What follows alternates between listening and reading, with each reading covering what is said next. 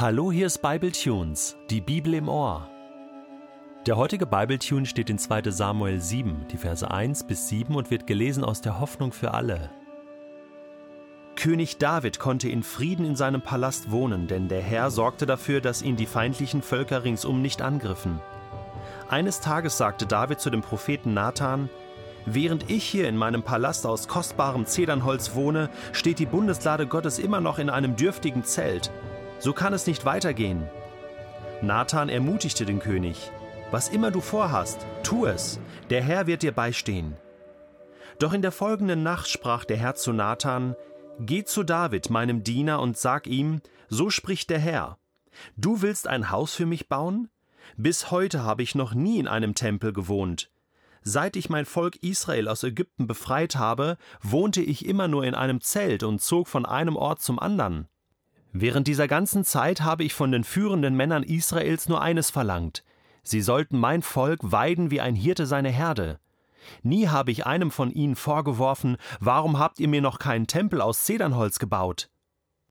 Das liest sich ja schon fast so wie in einem Märchen, oder? Da ist ein König, der wohnt in einer Stadt, dem geht es gut, jetzt will er seinem Gott ein schönes Haus bauen, und dann baut er das, und dann hat er eine schöne Familie mit Kindern, und ewig währt sein Thron, und wenn sie nicht gestorben sind, dann leben sie heute noch. Wo ist der Haken? Irgendwie läuft diese Geschichte nicht so ganz rund. Ich habe den Text gelesen und gelesen und darüber nachgedacht, was passt denn hier nicht? Wir befinden uns in Kapitel 7 des zweiten Buchs Samuel. König David konnte in Frieden in seinem Palast wohnen? Denn Gott selbst sorgte dafür, dass ihn die feindlichen Völker ringsum nicht angriffen. Hier sehen wir einmal mehr, Gott hat die Weltgeschichte im Griff. Er zieht die Fäden im Hintergrund, auch im Vordergrund, im Himmel. Er bestimmt die Zeiten von Frieden und wann Leute auch einfach mal ihre Freiheit zum Negativen ausnutzen können. So funktioniert einfach diese Welt, aber Gott regiert. Gott hat alles fest im Griff. Und David erlebt jetzt einfach eine schöne Zeit, nachdem er viele Kriege gegen die Philister führen musste, nachdem es viele Tote auch gegeben hat, nachdem er Jerusalem erobert hatte. Jetzt Friedenszeit. Shalom. Endlich mal im Frieden wohnen, das Leben genießen. Gott sorgte dafür. Also alles okay, auch in der Beziehung zwischen Gott und David und David und Gott.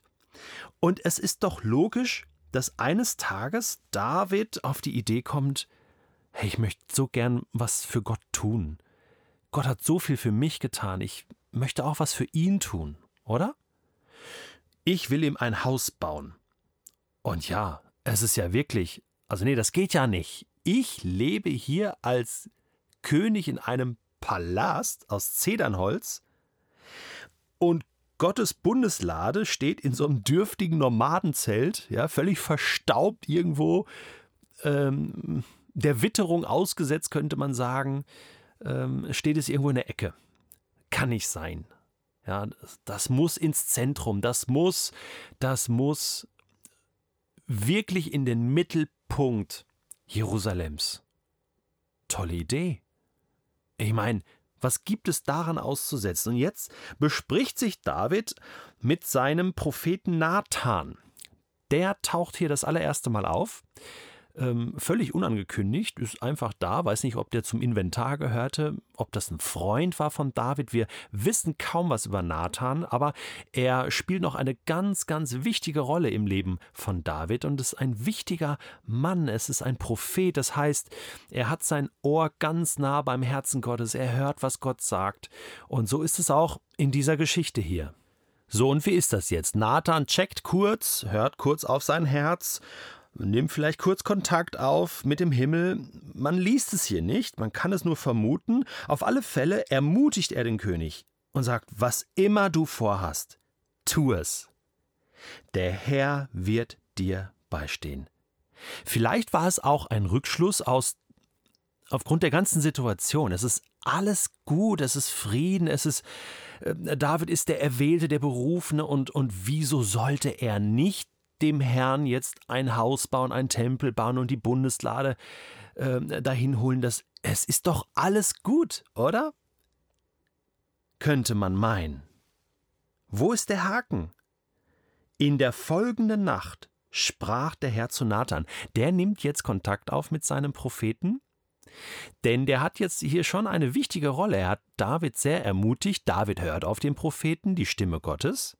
Warum David hier nicht selbst Gott fragt, weiß ich nicht. Warum Gott jetzt hier nicht direkt mit David spricht, weiß ich nicht. Er schließt sich nicht. Ist jetzt einfach so. Manchmal ist so, Gott kommuniziert so, wie er will. Aber er kommuniziert, er redet, er greift ein. Und er redet jetzt zu Nathan, weil Nathan soll auch etwas lernen äh, an dieser Situation. Und er sagt, Nathan, Geh zu David, meinem Diener, und sag ihm, so spricht der Herr. Das ist diese Prophetenformel, so nennt die sich, dieses So spricht der Herr. Und dann kommt immer Doppelpunkt, Anführungsstrich unten. Und dann kommt der Text, den Nathan im Auftrag Gottes wirklich dem David auch sagen soll. Eins zu eins, ja, als Zitat. Keine Zusammenfassung, sondern wörtliche Rede. Ne? So spricht der Herr, du willst ein Haus für mich bauen. Also wenn Nathan das sagt, natürlich nicht für mich Nathan, sondern für den Herrn. Ja, du willst ein Haus für mich bauen? Du willst ein Haus für mich bauen? Bis heute habe ich noch nie in einem Tempel gewohnt. Ich habe damals Ägypten befreit. Und da habe ich auch in einem Zelt gewohnt. Das war okay. Ja? Und, und ich habe nie jemanden gebeten, bau mir ein Haus, bau mir einen Tempel oder jemandem vorgeworfen, warum hast du mir noch keinen Tempel gebaut? Also damit will Gott doch zunächst mal sagen, also äh, darf ich das entscheiden? Darf ich sagen, wo ich wohne? Ich meine, ich bin Gott. Ich wohne im Himmel. Ja, später, als der Tempel dann endlich gebaut wird von Salomo, sagt er auch, also jetzt habt ihr mir ein Haus gebaut, aber der Himmel und aller Himmel, Himmel können mich nicht fassen aber Dankeschön für das Haus. Gott ist der souveräne Gott. Wie undankbar, denkt man, oder? Das ist doch total, Mensch, der David meint das doch nur gut. Wie undankbar von Gott. Mensch, warum kann er nicht sagen, klasse David, hey, mein kleiner Junge, danke, dass du mir ein Haus bauen willst. Das ist voll lieb und, und mach das. Und, und Mensch, ähm, wenn ein Kind zu mir kommt und hat ein Bild gemalt oder irgendwas Schönes für mich, ähm, selbst, selbst wenn das nicht perfekt ist, aber dann sage ich doch nicht, hey, habe ich dich gebeten darum, mir ein Bild zu malen? Habe ich dich darum gebeten? Was soll das? Ich finde das im ersten Moment so undankbar.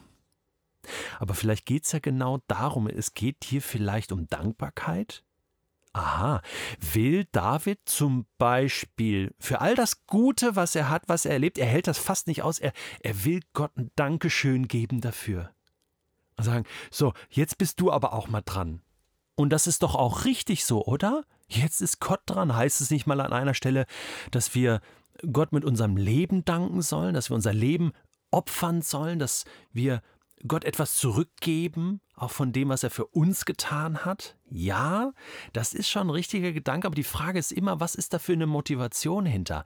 Will ich hier etwas konservieren? So, du hast was für mich getan, ich tue jetzt was, so ein bisschen gönnerhaft, für dich? Und konserviere ich mir hier irgendwie auch etwas so, ähm, Gott, äh, ne, jetzt habe ich aber auch was für dich getan und, und ja, jetzt bist du wieder dran. Ist das so der Hintergedanke? Dass man Gott irgendwie so parken will, dass man ihn einfangen will? Gott sagt nein. Ich bin unterwegs, ich wohne in Zelten. Äh, halte das mal bitte ganz, ganz einfach. Die Gefahr ist immer, wenn ich dann etwas äh, einfange und baue und, und, und eine Wand drum mache und, und es vergolde, dann kriegt das so eine Eigendynamik. Und als ob Gott das spüren würde bei David, der ist so gerade so in dieser Phase von Palästen bauen und jetzt Gott kriegst du auch noch einen Palast, sagt Gott, nee, so nicht, David. Falsche Spur, falsche Richtung. Dankbarkeit, okay, aber Sei einfach dankbar. Tanz vor der Bundeslade. Bet mich an. Äh, mach mir ein Dankopfer. Das ist okay. Halte dich an diese mosaischen äh, Sachen, die es schon gibt. Du musst nicht noch einen draufsetzen, David. Also, ich finde das so krass, so fein, wie, wie Gott hier total frei von sich selbst ist. Ich meine, das hätte ihn jetzt sehr imponieren können. Und er sagt, David, da bist du auf dem Holzweg. Bitte komm da ganz schnell wieder herunter. Auch du, Nathan. Runter da. Es steht geschrieben, ich bin der Herr dein Gott. Ich habe dich aus der Sklaverei in Ägypten geführt. Ich habe dich gerettet. Du sollst keine anderen Götter neben mir haben. Auch nicht deine eigene Art der Dankbarkeit mir gegenüber. Das kann zum Götzen werden, zu einem blöden Automatismus. Das hat, das wird dann zu einer Religion. Deine Art von Gottesdienst, so muss es sein. Nein, nein, ich bin der Herr dein Gott. Ich bin und bleibe souverän.